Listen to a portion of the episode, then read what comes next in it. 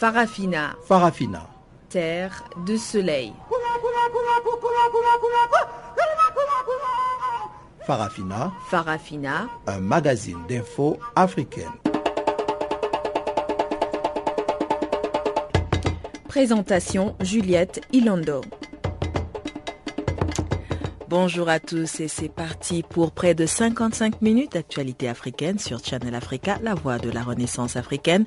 Adrienne Kenny est à la mise en onde de cette édition d'information et voici le sommaire de ce magazine d'actualité. En République démocratique du Congo, les forces armées congolaises ont commencé la traque des rebelles rwandais à l'est du pays. Les autorités congolaises affirment que la situation est sous contrôle. Le Haut Commissariat pour les réfugiés déplore le nombre élevé de réfugiés ces derniers mois en République centrafricaine. Environ 30 000 personnes ont fui les violences dans le pays. Le collectif des associations et mouvements des jeunes du Tchad réclame une participation dans le cadre de dialogue politique en cours dans leur pays. Le Camojet a saisi le cabinet du Premier ministre tchadien pour dénoncer ce mépris de la jeunesse. Voilà donc pour les titres de ce magazine d'actualité, mais comme à l'accoutumée, nous allons céder l'antenne à Jacques Wakou pour le bulletin d'actualité.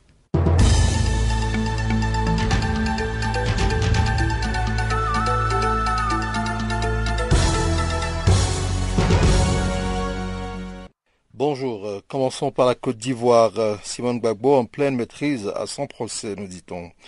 L'ex-première dame Simone Gbagbo, sortie lundi de quatre années de silence, a dominé sans faillir son procès pour atteinte à la sûreté de l'État, se livrant parfois à une diatribe enflammée contre la France et le régime ivoirien actuel. En neuf heures d'audience, jamais la très controversée épouse de l'ancien président Laurent Gbagbo n'a semblé être mise en danger. Faute de preuves concrètes, l'accusation l'a laissé distribuer bons et mauvais points au cours d'une journée totalement maîtrisée. Ça, c'est une bonne question, a-t-elle complimenté un avocat de la partie adverse. Ensuite, je souhaiterais qu'on me pose des questions précises. On se retrouvera un jour autour d'un café, d'un colloque, mais pas aujourd'hui, suscitant l'hilarité générale.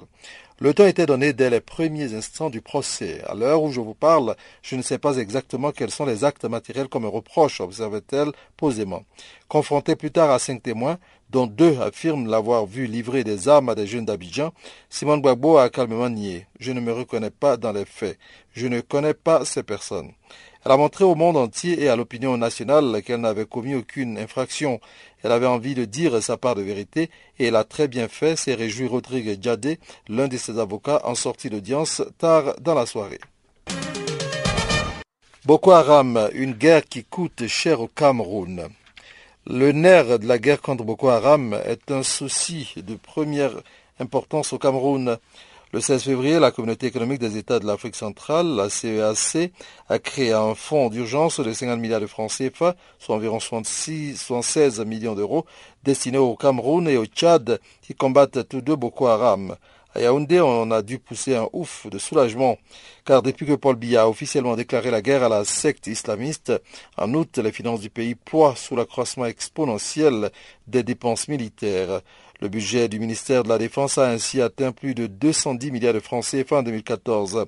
Avec 6 000 hommes repartis sur 14 bases, les opérations Alpha, entendez forces spéciales, et émergence armée de l'armée régulière coûtent cher.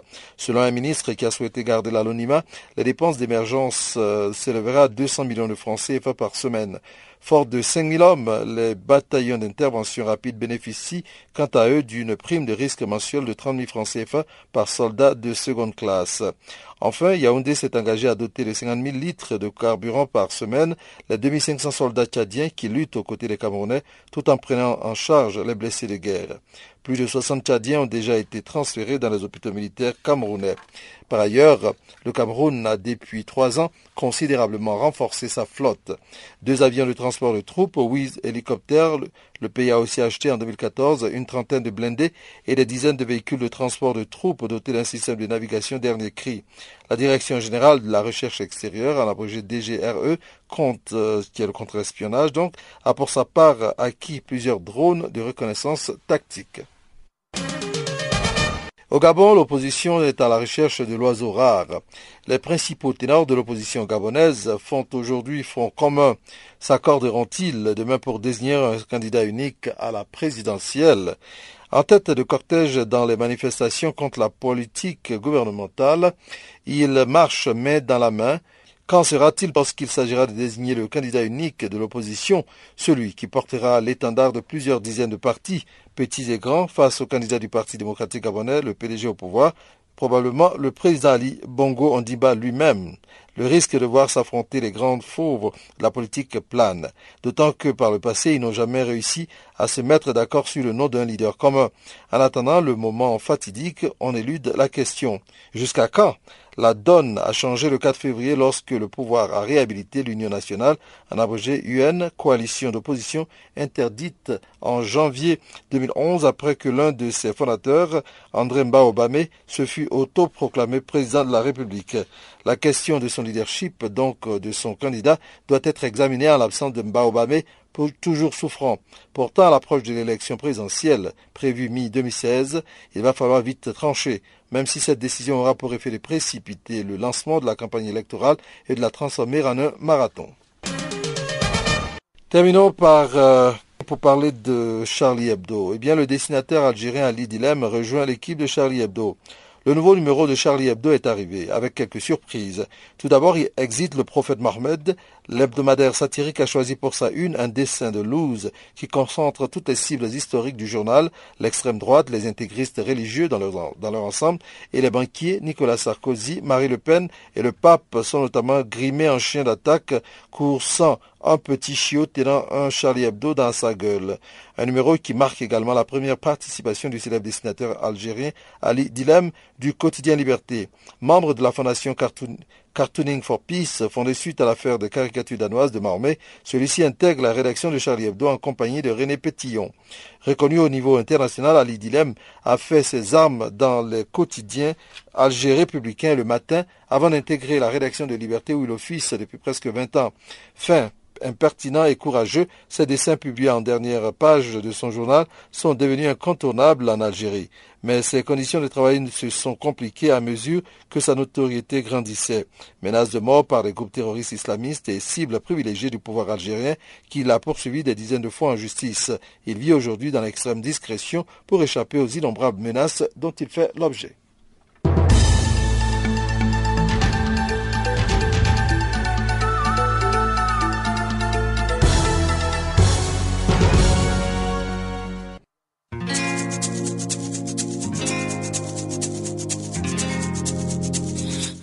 Écoutez Farafina, un programme en français sur Canal Afrique émettant de Johannesburg. Pour vos réactions à nos émissions, écrivez-nous soit à l'adresse électronique suivante farafina.channelafrica en un seul ou envoyez-nous un SMS au numéro qui suit 00 27 833 81 56 59.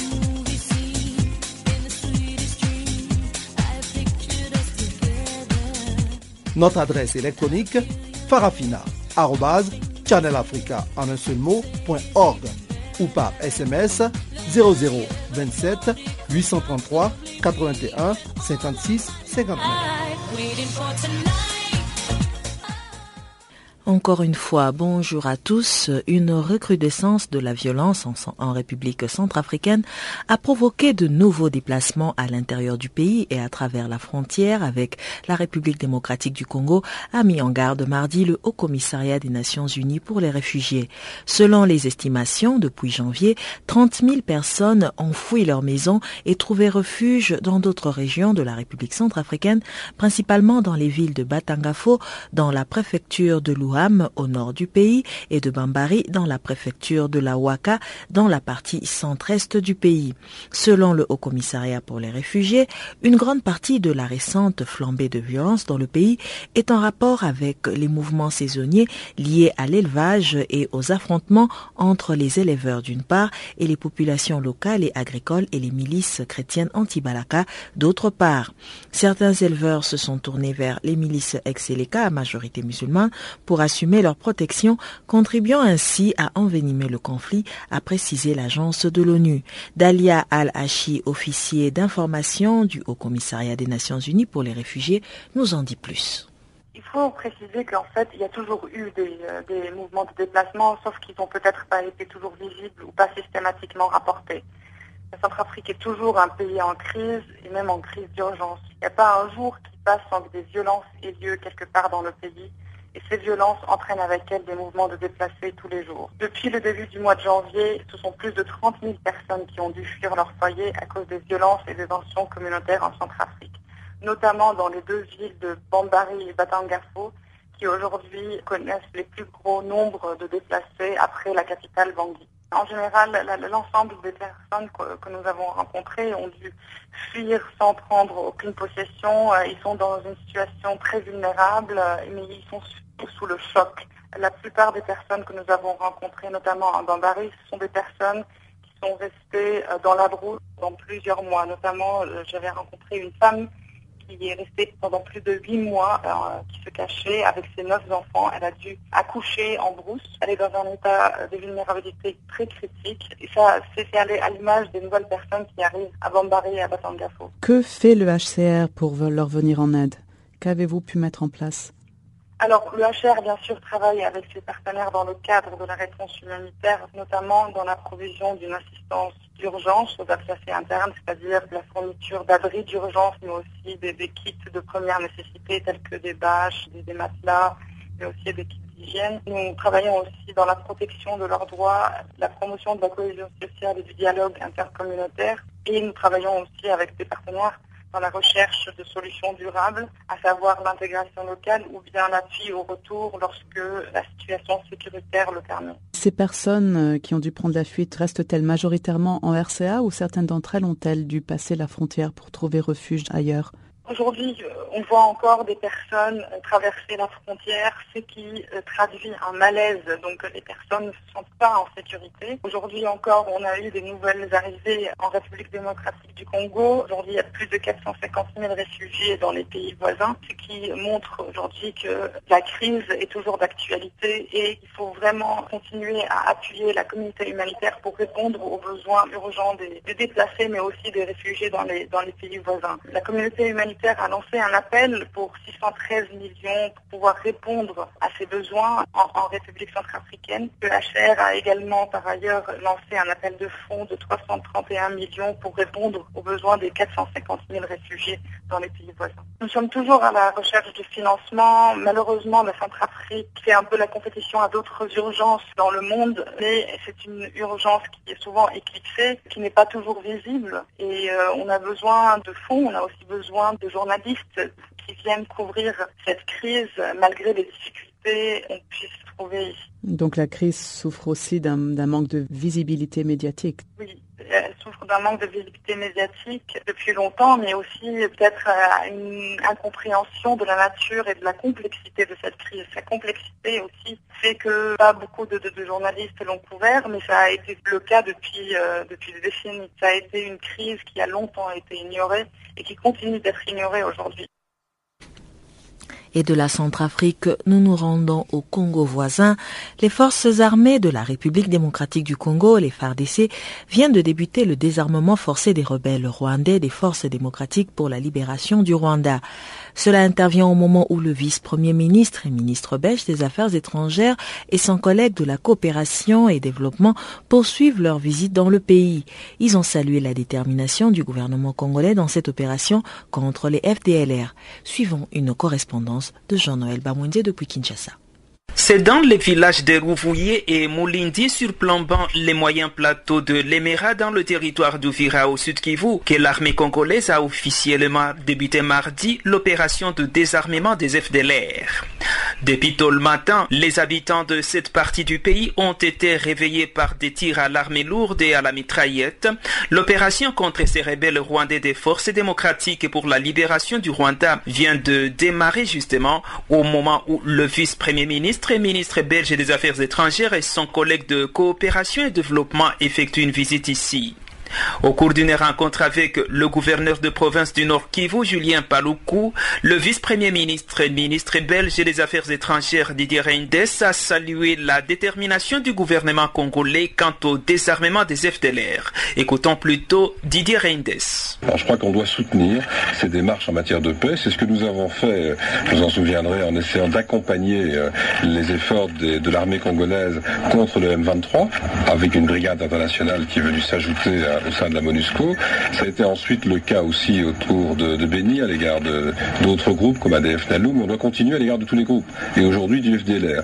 Je suis très heureux de voir la détermination du gouvernement de la République de s'en prendre aussi euh, à ce groupe armé qui n'a pas accepté pour un très grand nombre de ses membres de déposer volontairement les armes. Donc il faut passer une action militaire. Elle a commencé dans le sud Kivu. Je suppose qu'elle se poursuivra dans le nord. Et... L'opération contre les rebelles rwandais des FDLR vient donc de commencer sans aucune assistance de la MONUSCO, la mission des Nations Unies ici, en République démocratique du Congo. Ce pays a déjà renoncé à tout soutien de la MONUSCO dans cette opération, mais en tout cas, le chef de la diplomatie belge continue à plaider pour que les autorités de Kinshasa acceptent l'intervention de la MONUSCO. Une fois de plus, le vice-premier ministre et ministre belge des Affaires étrangères Didier Reinders explique, il revient également sur les projets de développement dans la province du Nord Kivu. Je souhaiterais vraiment que l'on puisse mener ces opérations en concertation, collaboration à nouveau avec la MONUSCO. J'aurai des contacts encore avec les responsables de la MONUSCO à ce sujet.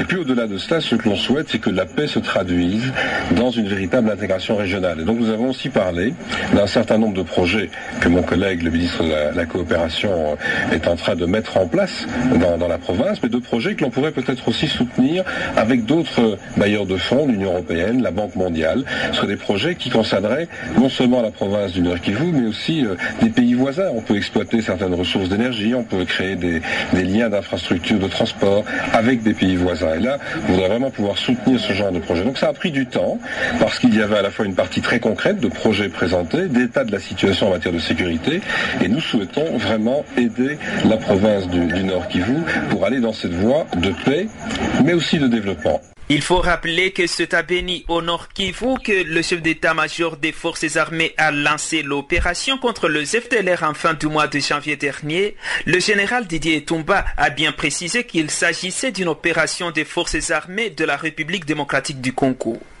Jean-Noël Bamwese, Channel Africa, Kinshasa.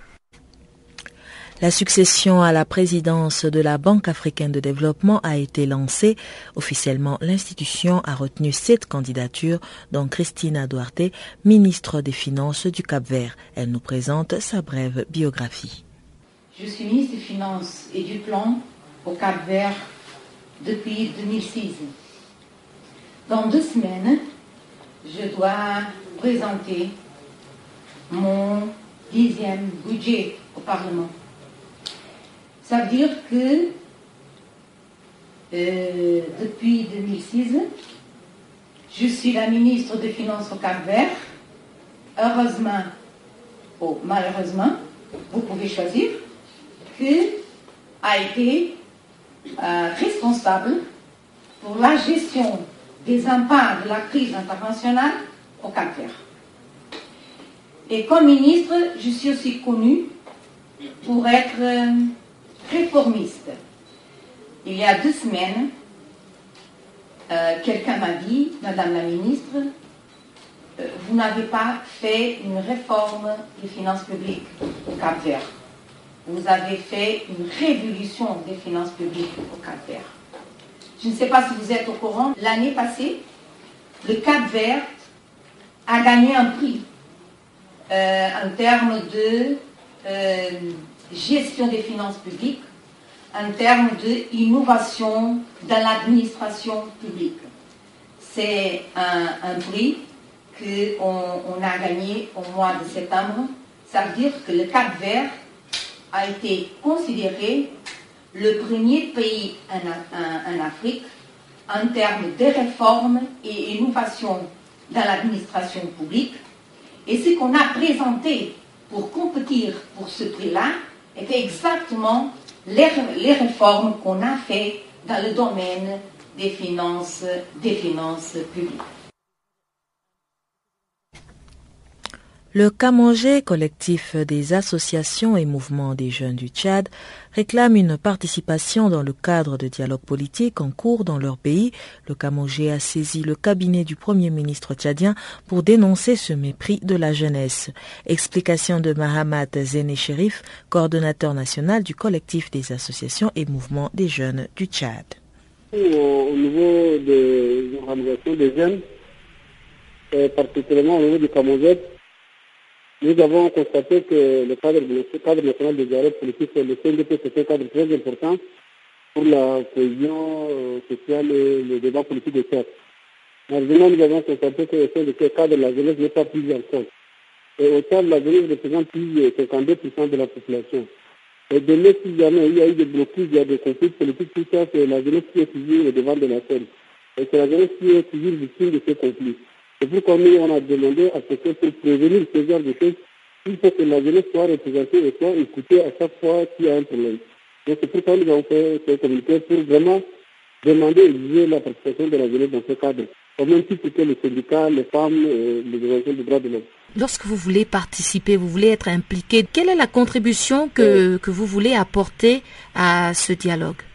Nous pensons qu'au Tchad, il y, a, il y a des sérieux problèmes de, de jeunes que les acteurs politiques et le gouvernement euh, ne soucient de, ça, de cela qu'au euh, cours de, pendant les périodes électorales. Or, pour nous, en participant dans ce cadre, non seulement euh, apporter et contribuer euh, au processus démocratique euh, les autres mais aussi apporter la vision de la jeunesse à, au processus démocratique. Parce que c'est toujours c'est les c'est toujours la société civile, la, les syndicalistes, les gens qui donnent leur point de vue mais il y a aussi la jeunesse qui a sa vision des choses et de l'avenir du pays. Donc c'est pourquoi nous voulons que euh, notre implication dans ce cadre nous permet de donner le point de vue de la jeunesse. Surtout, par exemple, l'utilisation des gens pendant les processus électoraux, qu'est-ce que nous attendons à ce que le, les offres que la, la classe politique va faire envers la jeunesse durant le processus électoral, tout ça. Donc nous, il y a des choses qui ne marchent pas et nous voudrions aussi, euh, dans ce cadre, donner notre point de vue. Depuis la publication de ce communiqué, est-ce que vous avez eu déjà quelques réponses auprès des autorités euh, tchadiennes Nous, euh, dès qu'on a publié ce communiqué, nous avons aussi saisi le cabinet du Premier ministre euh, euh, le du euh, la la société de proposer des listes de noms qui vont faire partir au niveau cadre de dialogue politique. Et maintenant, euh, jusqu'à-là, ils n'ont pas effectué à leur niveau. Et nous sommes en train de réponse du président. Et si jamais si, euh, on n'arrive pas à avoir une réponse, nous allons aussi dans les jours à venir faire une conférence de presse avec la presse et on va essayer de, de, de, de détailler tout ça et c'est l'occasion aussi de vous contacter vous aussi pour vous faire le compte rendu de toutes ces démarches. Pour le moment, nous n'avons pas eu une réaction de la part du gouvernement. Et nous sommes dans l'attente de leur réaction. Nous nous rendons au Cameroun à présent. La Fédération internationale des droits de l'homme a publié ce mercredi un rapport sur la situation des lesbiennes, gays, bisexuels, transgenres et intersexuels au Cameroun. Ce rapport dénonce les persécutions et les menaces contre les défenseurs des homosexuels. Yves Yom, directeur d'Alternative Cameroun, nous en dit plus. C'est la peine des droits, c'est un peu trop dire. Euh, la situation est pratiquement la même. Hein au niveau de la santé où euh, depuis 2011, les autorités du ministère de la Santé ont, inscrit les hommes qui ont la la vie de ces hommes comme étant une sécurité dans la, dans le cadre contre le sida. Mais sur le terrain du droit, c'est toujours la même chose. Il y a toujours des personnes qui sont arrêtées sur la base de leur orientation sexuelle. Et maintenant, il y a de plus en plus une recrudescence euh, dans la communauté euh, homosexuelle et tout ce qui est guet-apens, tout ce qui est arnaque, tout ce qui est chantage par euh, des personnes euh, mal intentionnées, ça fait la complicité des forces de, force de l'autre. Donc, euh, je peux dire que euh, les cas d'arrestation, c'est que c'est de moins en moins, mais euh, les cas de, de, de chantage, d'arnaque, de guet-apens, on en connaît de plus en plus. Et le comble, comme je disais tantôt, c'est que ça ne se fait pas, ça se fait pas en collaboration avec les forces de l'ordre. Donc, euh, c'est pour dire que les actes de il n'y en a pas beaucoup. Mais au niveau de la vie sociale dans le quotidien, est-ce que quand même aujourd'hui les homosexuels camerounais ne se cachent plus comme avant? Ils ont le droit de vaquer euh, à leurs occupations, aller au travail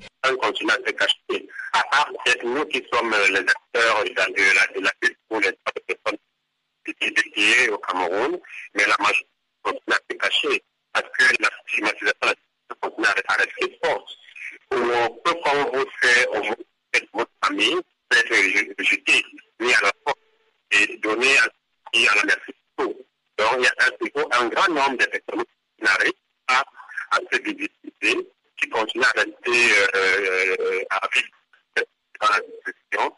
Et euh, cela va soit avec ce qu'on entend euh, au Cameroun actuellement, que ce des discours des de politiques, ou des discours des religieux, ou encore euh, du commun des Camerounais qui à travers ces manipulations, euh, sont convaincus qu'ils peuvent vivre en mal à cause de cette homosexuels.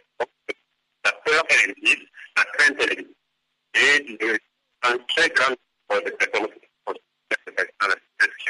Et pour vous, les, euh, activistes des, droits des gays et lesbiennes de la communauté homosexuelle, euh, quelles sont les, activités pour pouvoir briser ces tabous, pour pouvoir euh, essayer de véhiculer un message positif afin d'être accepté par la communauté?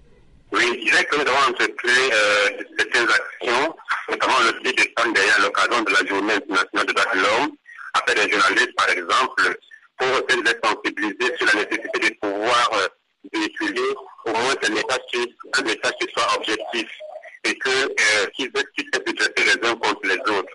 Et un plaidoyer auprès du ministère de la Santé en qu'il est important que la santé soit pour tous, pas une santé qui soit euh, euh, genre euh, santé pour les héros et pas de santé pour les autres. Ça, c'est un acquis que nous avons pu avoir au terme de notre plaidoyer. C'est vrai qu'il y a encore des choses à améliorer parce que même dans les il y a encore euh, un fort stigmatisation des homosexuels, mais au moins sur euh, les documents euh, de, de, pays, c'est écrit noir et blanc. C'est ce que nous essayons de faire depuis quelques années, à travers avec certains aspects clés, notamment la police, les religieux, les hommes de médias, ou alors les articles qui sont rédigés par ces différentes personnes au moins objectifs, mais pas défavorables à la communauté homosexuelle mais on voudrait que ce soit au moins objectif parce que ce qu'on constate qu'il y a beaucoup de manipulations, il y a beaucoup de mensonges, il y a beaucoup de contre-vérités qui sont véhiculées dans la population.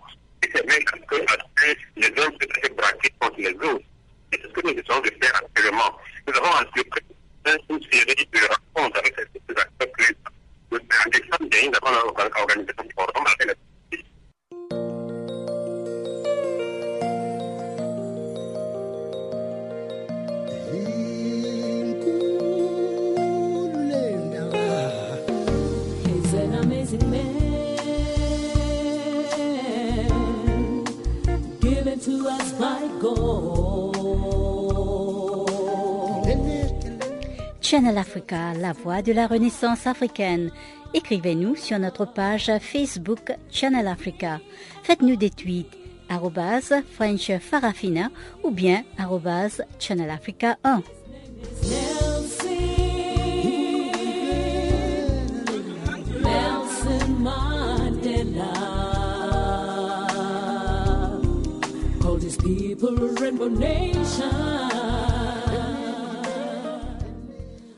Nous allons une fois de plus retrouver Pamela Kumba, mais cette fois, elle va nous donner les nouvelles qui ont marqué l'actualité économique.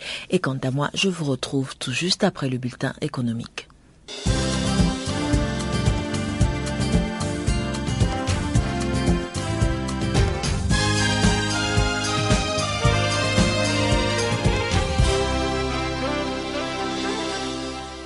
Bonjour à tous. Commençons par l'Afrique du Sud. Le ministre des Finances a livré ce mercredi son projet de budget pour l'année en cours. Nkla Néné a été frappé au préalable par la publication du chiffre de la croissance de l'Afrique du Sud en 2014. Le pays a juste expérimenté une hausse de 1,5% qui, au dire des économistes, est trop faible pour un pays émergent. Le ministre sud-africain des Finances a donc présenté devant les parlementaires au Cap ses stratégies pour relancer la croissance économique du pays. Il faut ajouter que l'Afrique du Sud cherche à combler des milliards de rand de manque à gagner. Cet argent continue d'échapper aux services fiscaux sud-africains qui devraient augmenter le prélèvement des impôts chez les travailleurs. La Côte d'Ivoire est parvenue à lever un milliard de dollars à l'issue d'un roadshow débuté le 16 février.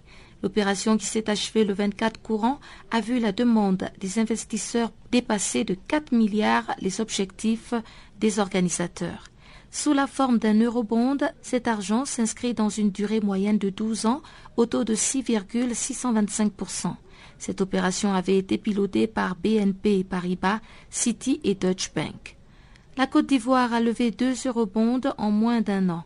En juillet 2014, le pays avait émis avec succès un eurobond de 750 millions de dollars, mobilisant 250 millions de dollars de plus que le montant prévu initialement. Cette opération soumise à un taux d'intérêt de 5,625% par an, remboursable sur 10 ans, avait attiré un carnet de commandes de 4,75 milliards de dollars. Du côté de l'île Maurice, le Premier ministre Anerhoud Jugnot a inauguré mardi une usine de production d'engrais bio de la Mauritius Chemical Fertilizer Industry. C'était la plateforme idéale pour le Premier ministre mauricien de réitérer son attachement aux petits producteurs de l'île. L'île Maurice a vu la population de ces petits producteurs baisser de 35 000 à 15 000 individus entre 2006 et 2015, un dépeuplement essentiellement lié aux difficultés du secteur sucrier national. Dans un contexte de hausse des coûts de production sur fond de baisse des cours de la denrée sur les marchés mondiaux, le secteur agricole mauricien a été pris de plein fouet par la désertion de ses acteurs. Le Premier ministre entend relever cette industrie. Et toujours dans l'agroalimentaire, la production nigériane de riz blanc a augmenté d'un million de tonnes entre 2013 et 2014. Le riz blanc nigérian est donc passé de 1,9 million de tonnes à 2,9 millions. Pour le ministre nigérian de l'Agriculture, cette progression traduit la bonne marche de la révolution risicole engagée par le gouvernement. Akinwumi Odusina a également noté que ce succès était dû au désir des investisseurs nigérians de s'engager dans la production risicole.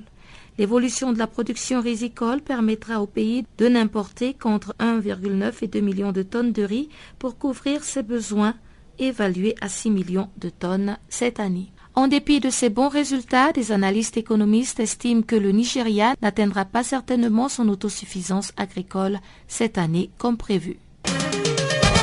Dans son combat contre l'épizoutie, l'Éthiopie a reçu un fonds de 10 millions d'euros. Cette initiative est de l'Union européenne et elle permettra de produire des vaccins ainsi qu'appuyer les professionnels de la santé animale du pays. Ce projet tombe à pic car le cheptel éthiopien est sévèrement touché par la peste des petits ruminants, une pathologie mortelle. Dixième nation mondiale en termes d'importance de son cheptel, l'Éthiopie est le leader africain en matière d'élevage de bovins et de caprins. Selon l'Overseas Development Institute, le commerce informel du bétail en Éthiopie génère annuellement entre 250 et 300 millions de dollars.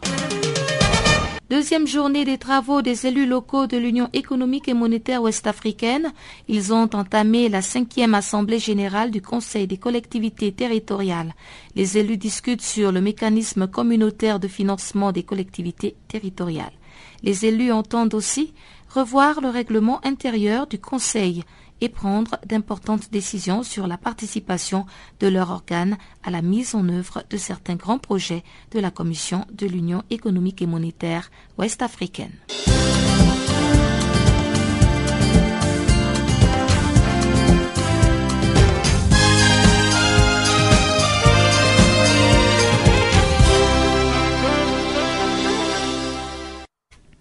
Nous poursuivons avec le programme et merci à Pamela pour ces nouvelles économiques. Deux millions et demi de personnes, soit environ un cinquième de la population, un chiffre effarant, sont encore victimes d'insécurité alimentaire à des niveaux de crise ou d'urgence, alors que les combats se poursuivent au Sud-Soudan, selon le dernier rapport du cadre intégré de classification de la sécurité alimentaire paru cette semaine. Par rapport à décembre 2013, lorsqu'a éclaté le conflit actuel qui a conduit le pays à nouveau au bord du gouffre, les personnes touchées par ce niveau d'insécurité alimentaire sont plus du double. Serge Tissot, représentant de la FAO par intérim au Soudan du Sud, parle de la situation actuelle sur le terrain. Le conflit n'a pas un impact uniquement sur les euh, États du nord du Sud-Soudan, mais a affecté le, pays dans son entièreté. Il faut savoir qu'il y a environ 1 400 000 personnes déplacées à l'intérieur du pays, auxquelles s'ajoutent 500 000 personnes déplacées en dehors du pays. Donc ces personnes déplacées à l'intérieur du pays se retrouvent un peu partout et tous les États sont concernés par ce problème. Si on considère toutes les personnes qui sont sous le stress au niveau de l'insécurité alimentaire, ça concerne 6 400 000 personnes, donc ça représente la moitié de la population du Soudan du Sud. Ceci se retrouve notamment dû au fait que les populations déplacées sont accueillies dans des villages et ces villages doivent nourrir plus de populations. Maintenant, au niveau de la crise aiguë que l'on traverse pour le moment, elle devient de plus en plus visible. Si on prend par exemple un État comme Unité, où on a enregistré plus de 20 000 nouveaux arrivants dans les camps de déplacés au cours des derniers mois, uniquement à cause des problèmes de sécurité alimentaire. Donc les gens ont réellement faim dans ces zones et on ne parvient pas toujours à répondre aux besoins à cause de problèmes de sécurité. Les distributions de nourriture n'ont pas nécessairement lieu partout ou à travers le pays parce que les conflits armés restent euh, très importants et les humanitaires n'ont pas nécessairement accès à tous les recoins du pays. La ration alimentaire est essentiellement basée sur des céréales avec un complément euh, que ce soit du lait, du poisson ou quelques légumes. Comment les agriculteurs affrontent-ils la situation dans les régions les plus touchées? L'ensemble de l'agriculture a été perturbé par le conflit. Il faut savoir aussi que le Sud-Soudan est essentiellement un pays d'élevage il y a environ 12 millions de vaches et ces vaches sont actuellement un peu laissées à l'abandon dans certains endroits. La migration a également importé pas mal de maladies parce que le bétail n'est pas nécessairement traité et on se retrouve face à un manque d'air pour nourrir ce bétail à beaucoup d'endroits. Donc ça génère énormément de conflits et une situation assez anormale au niveau de la gestion de l'élevage. Selon les dernières informations, les États où aucun conflit n'est actif détiennent un potentiel de production vivrière suffisant pour faire vivre le reste du pays. Que faudrait-il faire pour que cela arrive? Dans une situation normale, il y a toujours un déficit au niveau de la production agricole dans les États du Nord-Est. Habituellement, il y a déjà un transfert de nourriture d'environ 250 euh, 000 tonnes par an et euh, ce commerce est géré par euh, euh, le secteur privé. À cause des problèmes de sécurité, le secteur privé ne s'engage plus dans les zones qui ne sont pas sécurisées. Donc il y a un déficit au niveau du transfert de nourriture entre le sud et le nord. Et en plus de ce problème de déficit au niveau du transfert de nourriture, il y a un déficit de production dans les zones affectées par les conflits dans certaines zones, la FAO a enregistré uniquement 40% des terres qui ont été plantées au cours de la dernière saison. Que prévoient la FAO et les organisations humanitaires présentes sur le terrain pour faire face à cette situation? Au niveau des organisations sur le terrain, on essaie d'améliorer ce transfert de nourriture. Le PAM, par exemple, fait de très gros efforts au niveau de la distribution alimentaire. Au niveau de la FAO, on a un important programme au niveau du soutien pour la prochaine campagne agricole et la prochaine récolte au niveau agricole aura uniquement lieu au mois de mai. Donc, entre le mois de février et le mois de mai, on n'aura aucune production agricole à cause de la sécheresse. On peut uniquement améliorer la disponibilité des semences pour la prochaine campagne agricole, mais en même temps, on a également un programme au niveau de la pêche. On va par exemple distribuer près de 200 000 kits pour la pêche. On va distribuer plus de 4 000 tonnes de semences. Et pour la partie élevage, on prévoit de vacciner près de 6 millions de vaches, ce qui correspond plus ou moins à la moitié de l'élevage au niveau du Sud-Soudan. Pour l'instant, la communauté humanitaire essaye de régler tous les problèmes liés à la situation d'urgence, à la crise d'urgence auquel on est confronté. Mais il faut savoir que cette situation risque de se prolonger et la crise ne va pas s'arrêter avec une simple signature des accords de paix.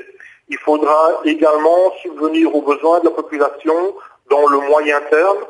Euh, il faudra du temps pour aider les personnes à rentrer chez elles et ce ne sera pas nécessairement possible pour tout le monde étant donné que le conflit ethnique a quand même été assez violent.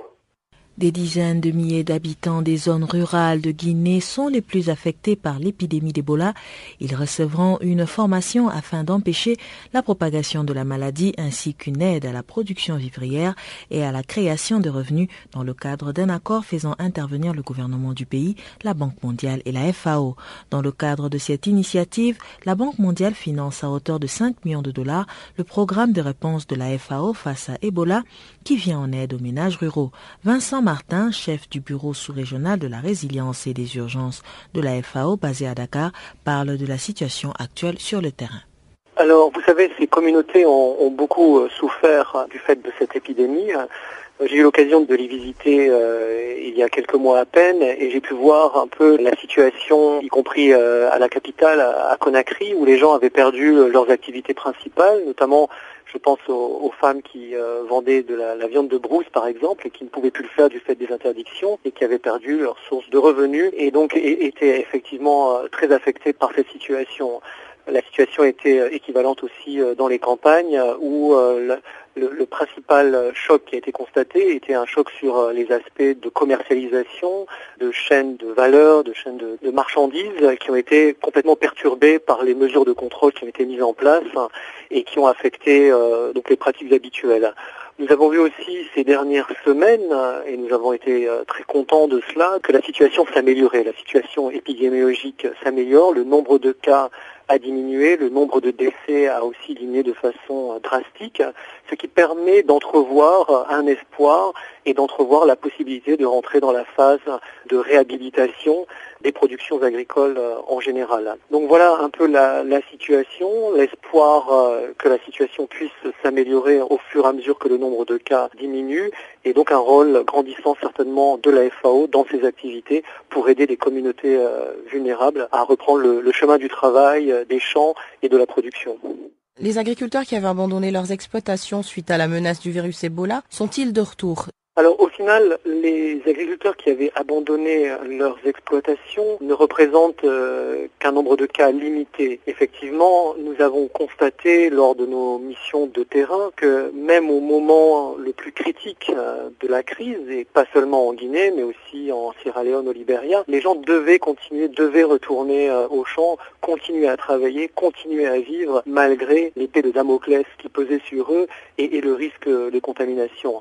Ce qui s'est passé, c'est qu'ils ont adopté des mesures préventives pour éviter les contaminations. Donc, dans le, au niveau du travail euh, au champ, ils se sont mis euh, un certain nombre de règles en place, des règles d'hygiène, des règles d'absence de contact entre les différents euh, travailleurs pour travailler en groupe et en communauté afin d'éviter la propagation du virus.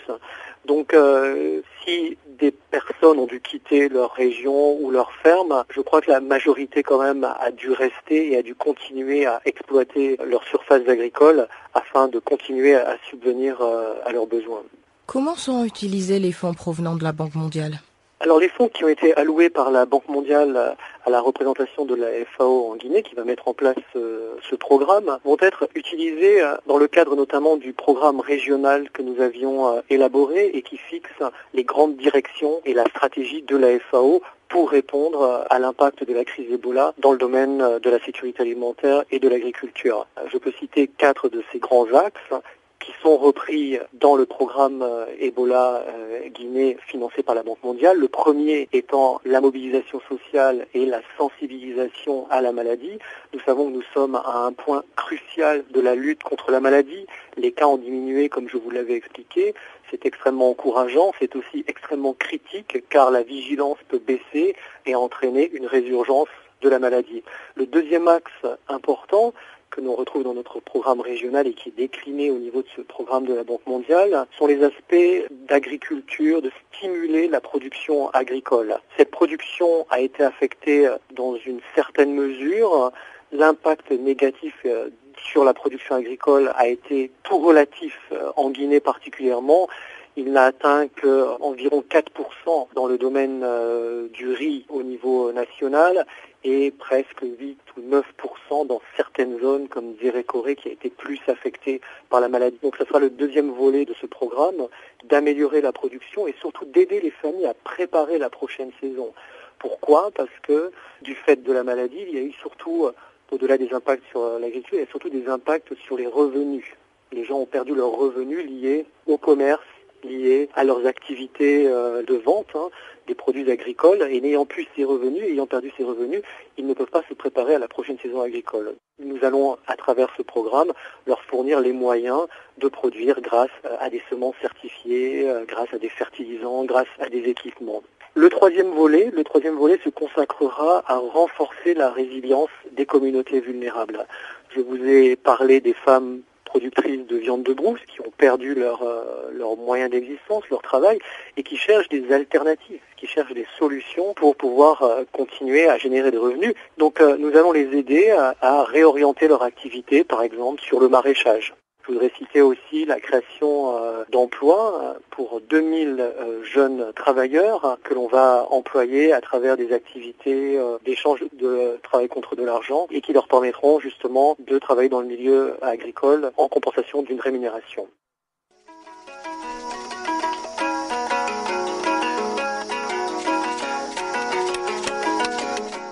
Bonjour, je m'appelle Papa Wimba. Take.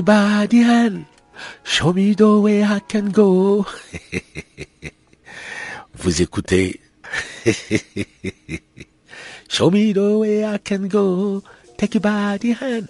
Canal Africa.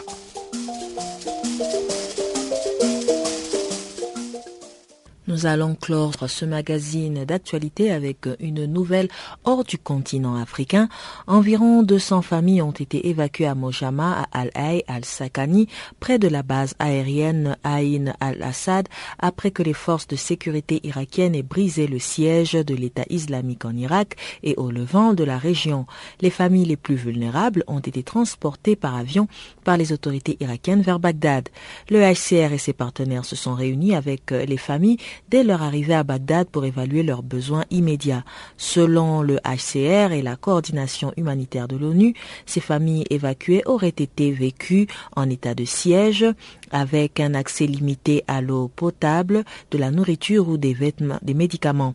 Cinq enfants auraient trouvé la mort à la suite des terribles conditions subies par les habitants de la ville. Les premières évaluations montrent que 65% des personnes déplacées seraient des femmes. La distribution d'articles de ces cours d'urgence a commencé et continuera à avoir lieu dans les prochains jours pour assurer que tous ceux qui restent avec les membres et amis de la famille des différents quartiers de Bagdad reçoivent l'aide dont ils ont besoin. La situation face à ces familles est très inquiétante. Ils ont été assiégés pendant des jours et sont extrêmement vulnérables. Nous sommes en étroite coordination avec le gouvernement pour les aider, a déclaré la coordonnatrice humanitaire de l'ONU pour le pays, Lise Grande. Nous allons donc suivre l'extrait de Francis Marcus, porte-parole du HCR en Irak. À peu près 200 familles ont été euh, évacuées du quartier de Mojama al-Hay al-Sakani, qui est près de la base aérienne Ain al-Assad, après euh, que cette euh, région en état de siège a été libérée et les plus vulnérables parmi ces familles ont été transportés par pont aérien à Bagdad. Et ces familles ont vraiment vécu sous des conditions très très pénibles. Ils avaient très peu d'accès à, à de l'eau potable, à la nourriture et aux médicaments. Et euh, au moins cinq euh, enfants ont trouvé la mort. Et euh, le HCR et ses partenaires euh, ont rencontré euh, ces familles une fois arrivées à Bagdad pour évaluer leurs besoins. Et 65% de ces personnes déplacées sont des femmes. Et la distribution d'aide d'urgence a déjà commencé et euh, ça va durer plusieurs euh, jours pour qu'on sache euh, exactement de quoi ces personnes ont besoin. La situation dans laquelle ils se sont trouvés est, très inquiétante.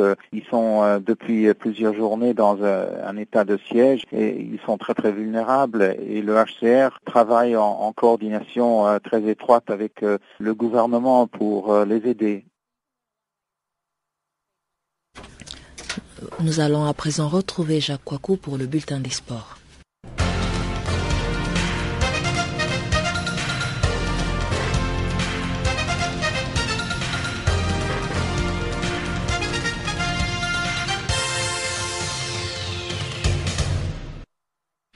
Rebonjour. Cannes des moins de 17 ans, Cannes U17, début de la demi-finale Nigeria-Afrique du Sud en ouverture.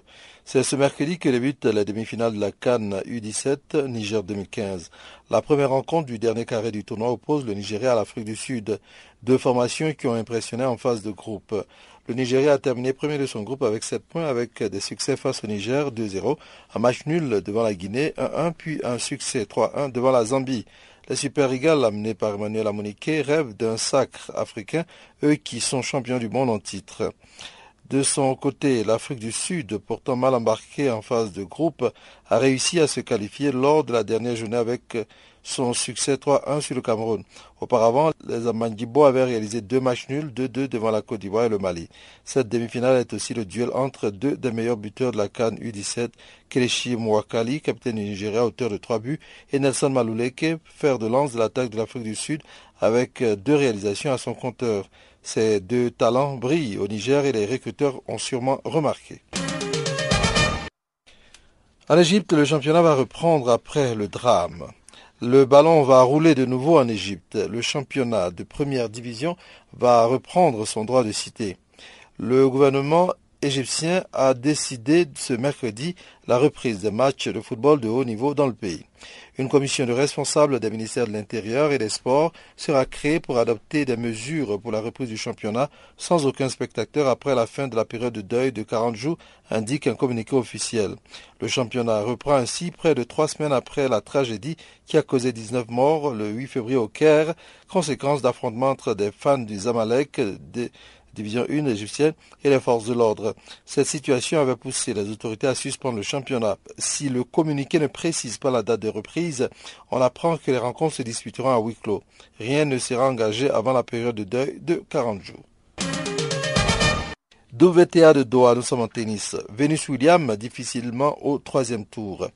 Venus Williams a souffert pour accéder au troisième tour du tournoi WTA de Doha. Comme au tour précédent, l'américaine 17e joueuse mondiale a concédé un 7 à son adversaire. Mais cette fois, la tête de série numéro 7 a dû batailler jusqu'au tie-break pour se défaire de la tchèque Barbara Zalovana Trikova, 22e au classement de VTA. Elle s'est finalement imposée 7-5, 3-6, 7-6, 7-5 au bout de 2h54 minutes d'échange. En quart de finale, Venus Williams affrontera soit la polonaise Agnieszka Radwanska, 8e mondiale, soit l'italienne Falvia Peneta. Terminons par l'UFA Champions League, dernière soirée des huitièmes de finale ce mercredi se dispute la dernière soirée de huitième de finale à l'aide de la Ligue des champions de l'UFA. Deux rencontres sont au programme. D'un côté, à l'Emirat Stadium, Arsenal reçoit l'AS Monaco, puis en Allemagne, le Bayer Leverkusen attend l'Atlético Madrid. Les deux rencontres du jour semblent équilibrées, mais cette saison, l'AS Monaco a montré beaucoup de solidité dans la C1. Le club français a terminé premier de son groupe devant notamment le Bayer Leverkusen, Benfica et le Zénith. Mais Arsenal rarement le rendez-vous des quarts de finale de la Ligue des Champions. L'Atlético Madrid, vice-champion en titre, part favori de sa première confrontation avec les Allemands. Mais l'attaque du Bayern avec Belarabi, Kisling et autres a déjà montré beaucoup de talent.